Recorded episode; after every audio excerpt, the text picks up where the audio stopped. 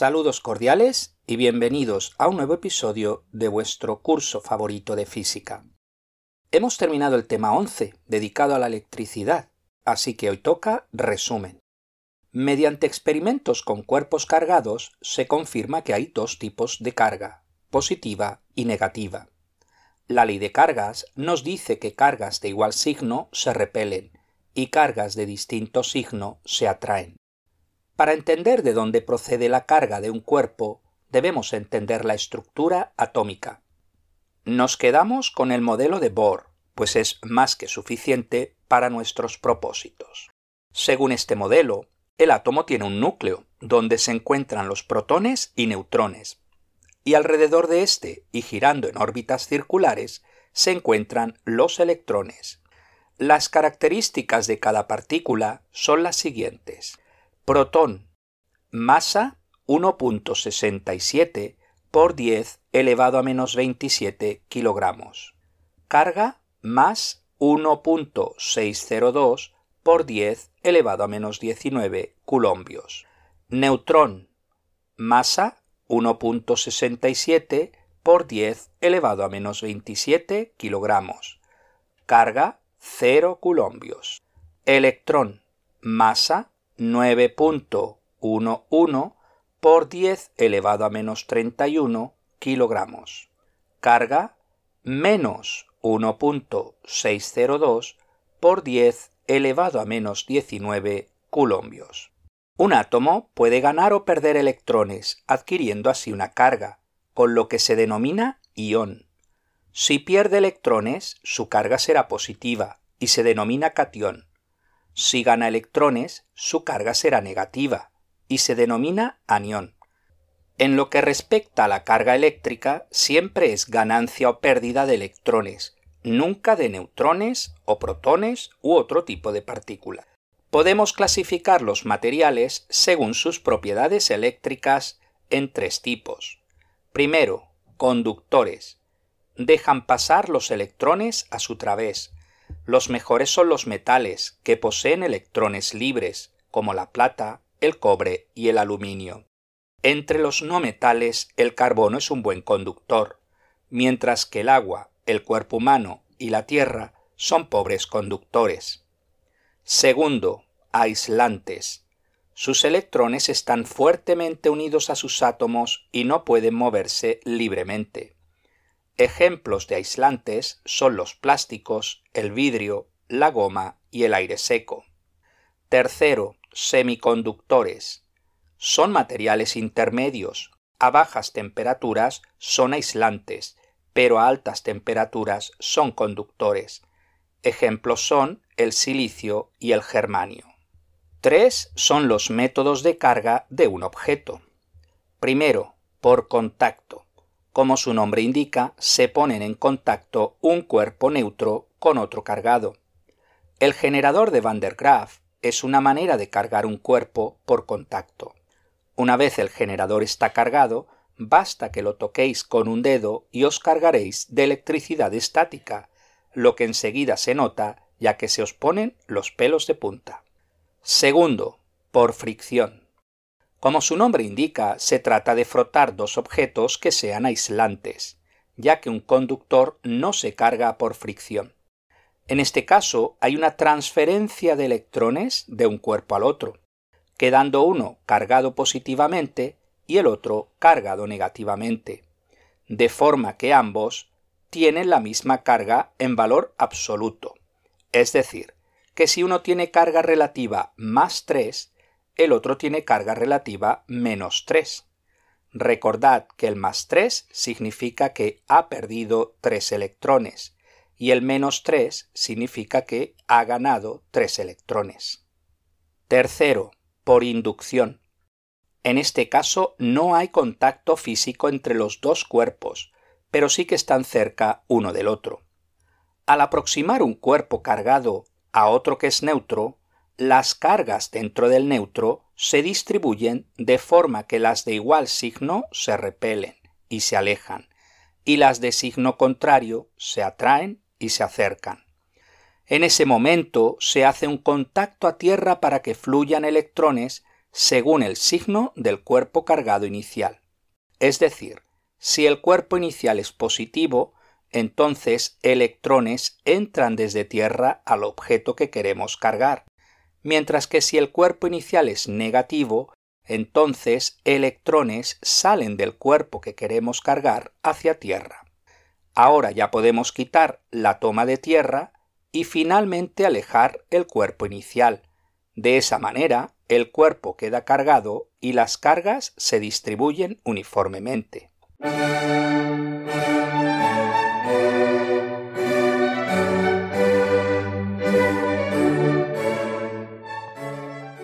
Una manera de saber si un cuerpo está cargado o no es utilizar un electroscopio, que es un aparato que consiste en una carcasa externa de plástico o vidrio en cuyo interior hay un material conductor que termina en dos láminas conductoras. La idea es que al acercar un cuerpo cargado hará que los electrones fluyan en una dirección u otra, con lo que las dos láminas terminan adquiriendo la misma carga y se separan. Fijaros que el electroscopio me permite saber que el cuerpo está cargado, pero no qué tipo de carga tiene. Un cuerpo cargado puede atraer un cuerpo no cargado. Al acercar el cuerpo cargado al neutro, este último sufre una redistribución de cargas. Las de mismo signo son repelidas y se alejan del objeto cargado, y las de signo contrario son atraídas y se acercan al objeto. Pero esta redistribución de cargas provoca que haya dos fuerzas opuestas, pero no son de la misma magnitud, ya que la distancia al objeto es diferente, de tal forma que la fuerza neta o total es de atracción. Un ejemplo de esto es cuando pasáis el peine por vuestra cabeza o vuestro jersey, con lo que cargáis el peine, y a continuación lo acercáis a pequeños trocitos de papel o de aluminio. Veréis que estos trocitos se acercan al peine. Anteriormente he comentado el contacto de tierra o toma de tierra. Se trata de un método de seguridad muy importante. Sin él, la probabilidad de que haya una explosión cuando el camión cisterna está cargando un avión o una gasolinera es muy alta, ya que la fricción del combustible por la manguera provoca que haya electrones que se transfieren, lo cual puede provocar una chispa y un incendio. La toma de tierra nos asegura que estos electrones rápidamente se irán a tierra, evitando así el riesgo de incendio. La unidad de carga es el culombio, símbolo C mayúscula. Puesto que es una carga muy grande, es común utilizar microculombios 10 elevado a menos 6 culombios, y nanoculombios, 10 elevado a menos 9 culombios. Entre las aplicaciones de las cargas electrostáticas destacamos el precipitador electrostático, los sprays electrostáticos, las fotocopiadoras y las impresoras de tinta.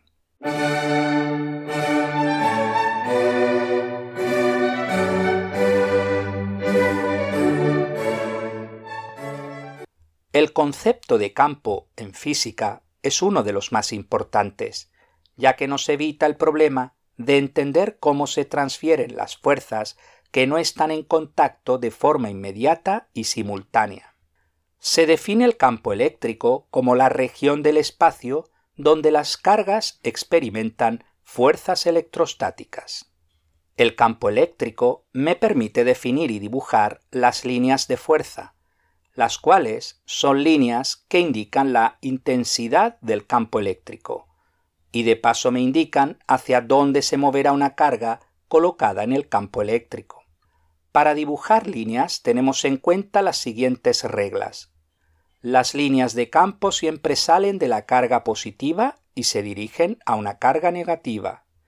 Nunca cortan o intersectan dos líneas de fuerza y si la distancia entre las líneas es pequeña, significa que el campo es más fuerte que otro en el que las líneas están más separadas y por tanto el campo es más débil. Una carga positiva tiene líneas de fuerzas radiales y su dirección es hacia afuera, o sea, alejándose de la carga positiva. Una carga negativa tiene líneas de fuerza radiales y su dirección es hacia adentro, o sea, acercándose a la carga negativa. Dos cargas de igual signo se repelen, así que las zonas más alejadas de las cargas, las líneas se alejan al infinito de forma radial, mientras que la zona intermedia entre las dos cargas, las líneas se doblan, la mitad superior hacia arriba y la mitad inferior hacia abajo, para indicar la repulsión. Fijaros que queda en el centro un punto nulo, que es el punto donde el campo eléctrico es nulo y por tanto una carga situada allí no experimentará ninguna fuerza neta. Dos cargas de signo diferente se atraen, así que las zonas más alejadas de las cargas, las líneas van hacia el centro de su carga de forma radial, mientras que la zona intermedia entre las dos cargas, las líneas se doblan, de forma que salen de la carga positiva y se dirigen a la carga negativa. Finalmente, dos placas paralelas con la misma carga, solo que una positiva y otra negativa. Esto se conoce como el condensador de placas paralelas. El campo eléctrico en este caso son líneas perpendiculares a las placas que salen de la placa positiva y llegan a la placa negativa, y todas dibujadas a la misma distancia, lo que indica que el campo eléctrico es constante en su interior. En un conductor en equilibrio electrostático, las cargas se distribuyen en la superficie, de forma que el campo eléctrico es perpendicular a la superficie, mientras que en el interior del conductor el campo eléctrico es nulo. Si el conductor no es suave, sino que tiene picos o rugosidades, las cargas se acumulan especialmente en esa zona, lo que hace que el campo eléctrico sea tan intenso en dicha zona que puede ionizar el aire, esto es, electrones escapan del conductor al aire.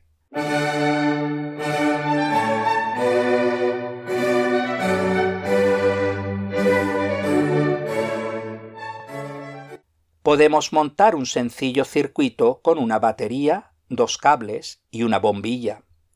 ¿Por qué se ilumina la bombilla? Para ello debemos entender lo que hace la batería o pila, que es cargar de energía a los electrones, los cuales fluyen en el circuito eléctrico y van transfiriendo su energía a los diferentes dispositivos, como es el caso de la bombilla. Allí la energía eléctrica se convierte en energía luminosa y calor. Definimos así la intensidad de corriente eléctrica como el flujo de carga eléctrica en la unidad de tiempo. En fórmula I igual Q dividido T. La unidad en el sistema internacional es el amperio, símbolo A mayúscula.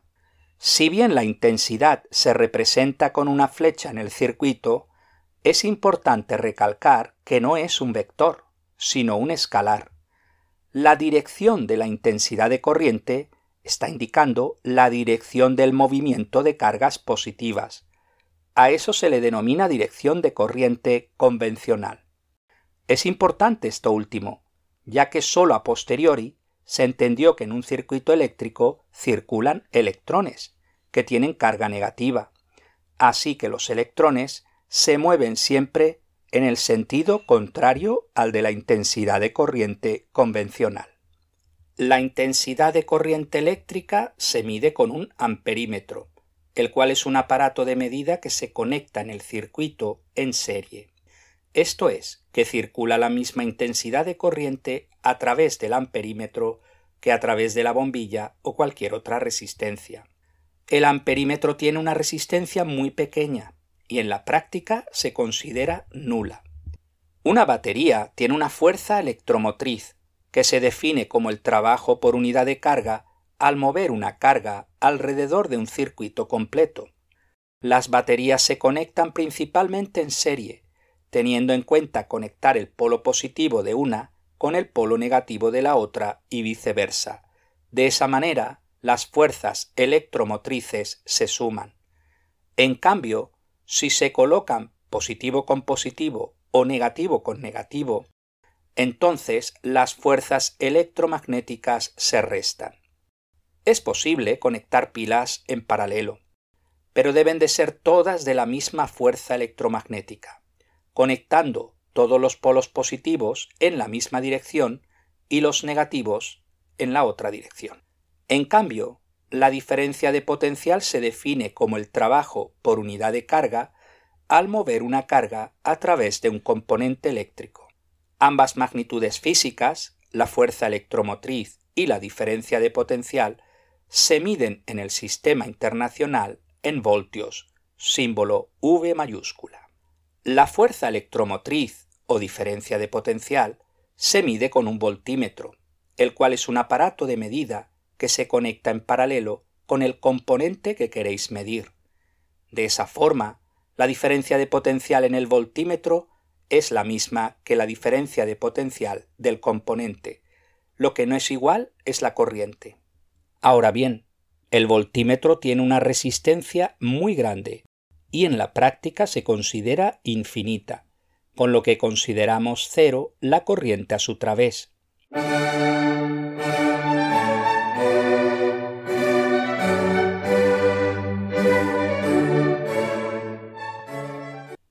Se define la resistencia de un elemento eléctrico como la diferencia de potencial de ese elemento dividido la corriente que circula a través de ese elemento.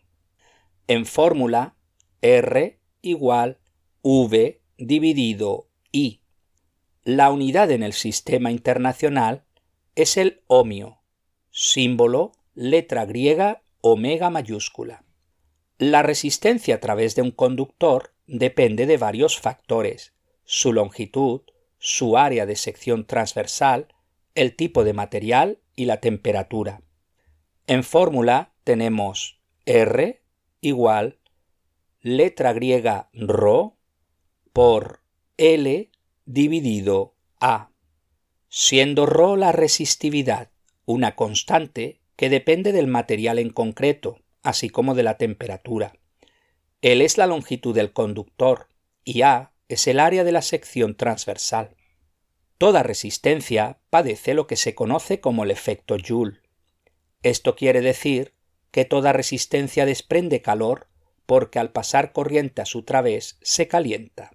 A nivel microscópico, lo que sucede es que los electrones van chocando contra los átomos del conductor, transfiriéndoles energía y haciéndoles vibrar más vigorosamente, con lo que aumentan su temperatura. Existen varios tipos de resistores. Entre los más importantes destacamos la resistencia fija, la resistencia variable o reóstato, los termistores, los fotoresistores o LDRs y los diodos. El termistor es una resistencia que depende de la temperatura, de forma que conforme aumenta la temperatura disminuye la resistencia. El fotoresistor o LDR es una resistencia que depende de la temperatura, de forma que conforme aumenta la intensidad de luz, disminuye la resistencia.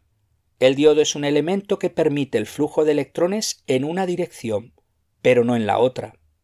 Ello es útil como rectificador de corriente, es decir, para transformar la corriente alterna en corriente continua. Para ello se unen varios diodos en lo que se conoce como puente rectificador de diodos.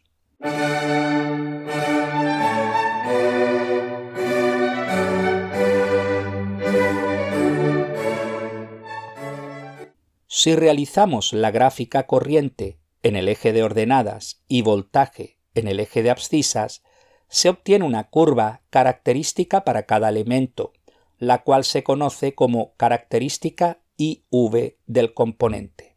En el caso de un conductor metálico, obtenemos una función lineal, es decir, una línea recta que pasa por el origen. Esto se conoce como ley de Ohm, que dice la corriente que fluye a través de un conductor metálico es proporcional a la diferencia de potencial, siempre que la temperatura sea constante.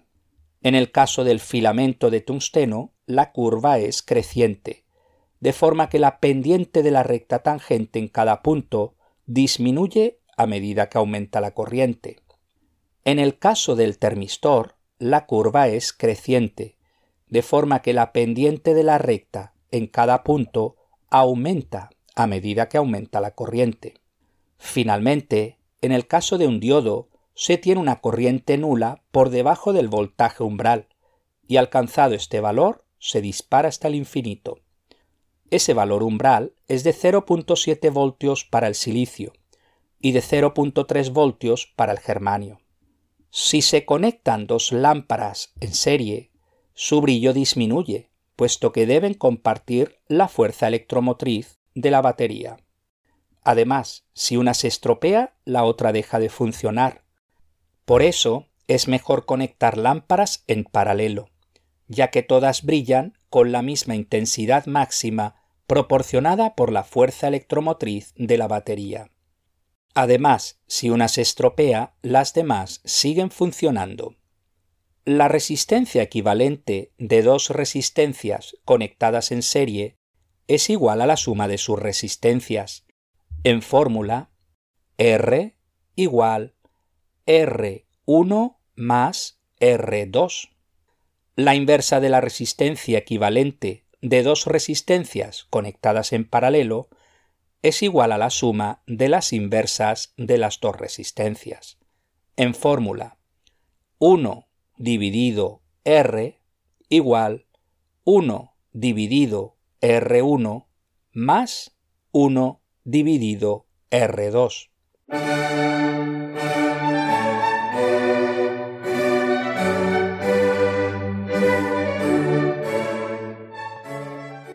Se define la potencia eléctrica como la energía transformada en la unidad de tiempo. Su unidad en el sistema internacional es el vatio, símbolo W mayúscula. De la definición de diferencia de potencial y sustituyendo en la definición de potencia eléctrica, encontramos la siguiente ecuación, muy útil en circuitos. P igual V por I, es decir, potencia igual a diferencia de potencial por intensidad. También se deduce otra ecuación útil que es E igual V por I por T, la cual nos permite calcular la energía consumida durante un determinado tiempo. Una unidad de energía muy útil es el kilovatio hora, en símbolos K, W mayúscula H, que equivale a 3.6 megajulios. Recordad que existen dos tipos de electricidad, la corriente continua, que fluye solo en una dirección, como la proporcionada por pilas y baterías, y la corriente alterna, que fluye en ambas direcciones, como la proporcionada en el sistema eléctrico de las casas e industrias. Hay dos tipos de voltaje en el mundo, 110 a 130 voltios y 220 a 240 voltios. Además, la corriente alterna tiene asociada una frecuencia que es de 50 hercios o 60 hercios. El cableado eléctrico de las viviendas consta de tres cables, el de fase o vivo o caliente, el neutro y el de tierra. Cuando se conecta algún aparato eléctrico a la toma de corriente, los cables de fase y el neutro forman un circuito completo y la corriente circula. El cable de fase mantiene un voltaje de 120 voltios o 240 voltios, según sea el voltaje del país, mientras que el cable neutro se mantiene a 0 voltios. El cable de toma de tierra es un método de seguridad, ya que si el cable vivo tiene alguna falla y toca el aparato eléctrico, automáticamente la corriente circula hacia tierra y el fusible se quema. El fusible es básicamente un pequeño cable dentro de un cajetín, de forma que si la corriente es muy alta, el cable se funde y la corriente para de circular. Como vemos, se trata de un sistema de seguridad. El inconveniente del fusible es que como se quema, deja de ser utilizable y se debe reemplazar por otro. Tanto el fusible como el interruptor siempre se colocan en el cable vivo. Por eso es más conveniente utilizar un cortocircuito como el que ofrecen los dispositivos de corriente residual, CDRs. el cual compara las corrientes que fluyen en el cable de fase y el neutro, de forma que si son diferentes, automáticamente corta el circuito. En el cajetín eléctrico principal se coloca el CDR, de forma que si la luz se corta, por ejemplo, por enchufar demasiados aparatos eléctricos, bastará con darle al interruptor para restablecer el circuito eléctrico de la vivienda.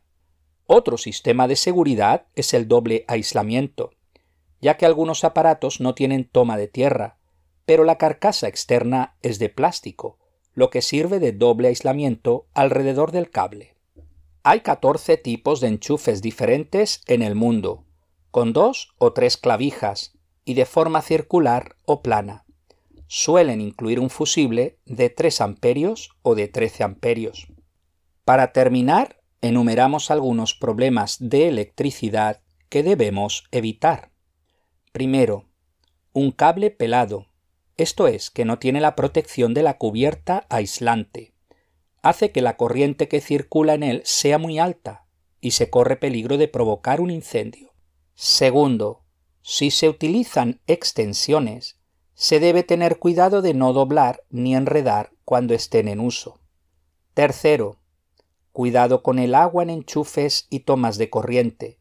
Se corre el peligro de electrocución. Cuarto.